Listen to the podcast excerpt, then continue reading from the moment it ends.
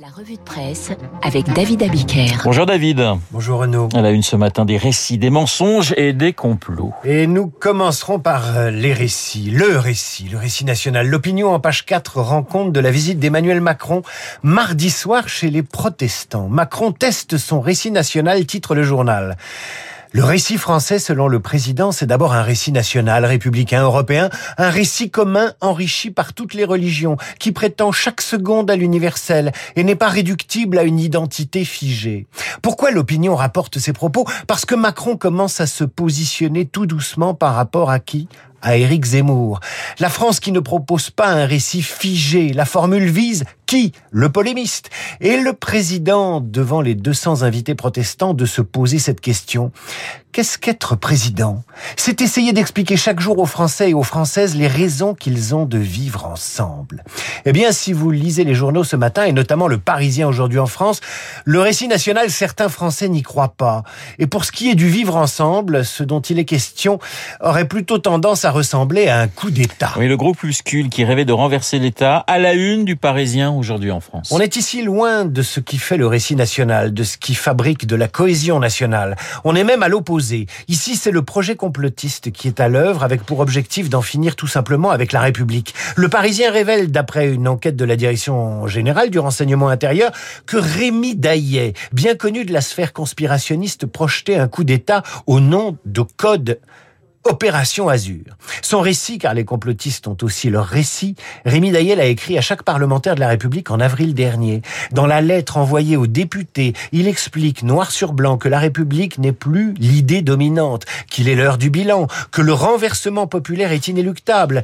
Face à une république qui ne fait plus son travail. Et je cite toujours un gouvernement génocidaire, coupable d'avoir proposé un vaccin qui tue. Et la lettre aux députés précisait qu'en l'absence de réponse, l'organisation de Rémi Daillet considérerait le député comme complice de crimes contre l'humanité et donc condamné. 55 ans, viré du modem, père de sept enfants, familier des vidéos YouTube qui lui permettent de diffuser sa propagande, Rémi Daillet est soupçonné d'avoir été l'instigateur de l'enlèvement de la petite Mia l'an dernier. Il est également mis en examen pour association de malfaiteurs terroristes criminels en raison de plusieurs projets d'action violente. Mais la lecture du Parisien révèle qu'il n'est pas un homme seul. L'enquête de la DGSI révèle l'existence d'une organisation nationale structurée en cellules régionales avec pour but ultime de marcher sur l'Elysée après s'être entraîné à détruire des antennes 5G, des centres de vaccination ou des lieux de stockage du vaccin. Et d'ailleurs trouve des relais, des militaires en retraite, des policiers, des gendarmes en activité. Tout ce petit monde a des accointances avec le mouvement des Gilets jaunes, s'échange des recettes d'explosifs. On ne sait plus à lire le Parisien si on est chez les pieds nickelés ou dans la préparation d'un 6 février 34 2.0. Ce qui est certain, c'est que tout cela est rendu possible par la force du récit. Encore le récit, mais le récit complotiste. Le grand n'importe quoi, ça marche. L'irrationnel mêlé de ressentiment est bien plus séduisant que le discours républicain qui suppose un effort du cœur et de la raison. Le Midi Libre d'ailleurs titre lui aussi ce matin sur ces terres d'Occitanie qui sont devenues une sorte de terre promise pour les gourous, pour les anti-vax, les anti-masques. Les complotistes de la santé, écrit le Midi Libre, ils profitent de la crise du Covid pour créer des communautés. Alors après le récit, après le complot, le mensonge.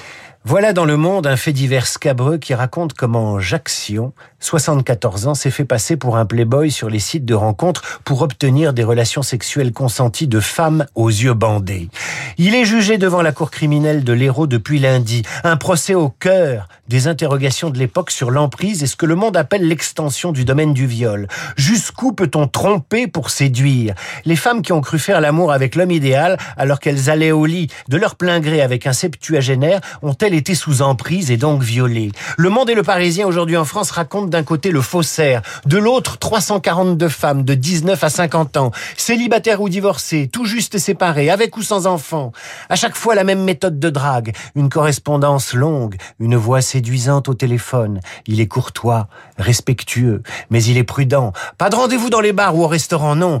Jack propose à ses femmes un jeu érotique façon 50 nuances de grès, dans le noir. Rendez-vous leur est donné chez lui. Interphone, cinquième étage, porte ouverte. La jolie jolie voix indique à sa visiteuse la salle de bain pour qu'elle s'y déshabille et se bande les yeux, puis la guide jusqu'au lit. C'est excitant. Certaines ont pris l'avion pour le rencontrer. Une partie d'entre elles se méfiera et tournera les talons en découvrant un appartement miteux. Mais nombreuses sont celles qui vont tomber dans le panneau. Après l'amour, les femmes abusées enlèvent leur bandeau, découvrent un homme mature qui n'a rien à voir avec le playboy d'Internet. La plupart s'en vont, honteuses ou terrorisées. L'une reviendra et sympathisera, prenant le vieil homme en pitié, allant jusqu'à faire son ménage. Mais en 2014, une femme porte plainte, suivie par d'autres. Je vous passe la longue procédure judiciaire. Pour le monde, cette affaire soulève des questions vertigineuses sur la liberté et ses risques, sur la sexualité et ses ombres, sur la séduction et la manipulation, sur le fantasme et la réalité, sur la confiance et la crédulité, le mélange de la vie virtuelle et la vraie vie. À l'une des plaignantes, le président demande Mais pourquoi ne pas avoir enlevé le masque? Et la jeune femme répond J'avais peur d'être déçue.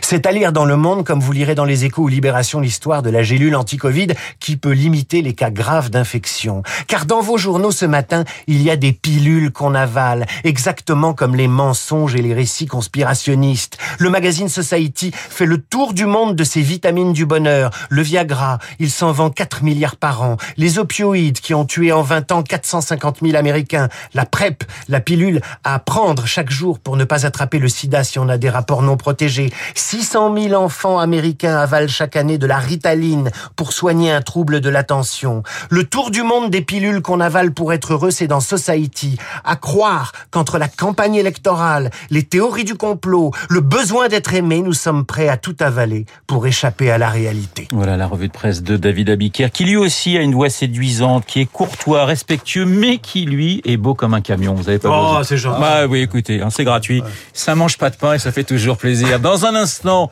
eh bien, Franz-Olivier Gisbert dans Esprit Libre, nous sommes jeudi et attention, on va, on va encore avec Franz se fâcher avec un certain nombre de personnes, mais euh, Franz-Olivier Gisbert a l'habitude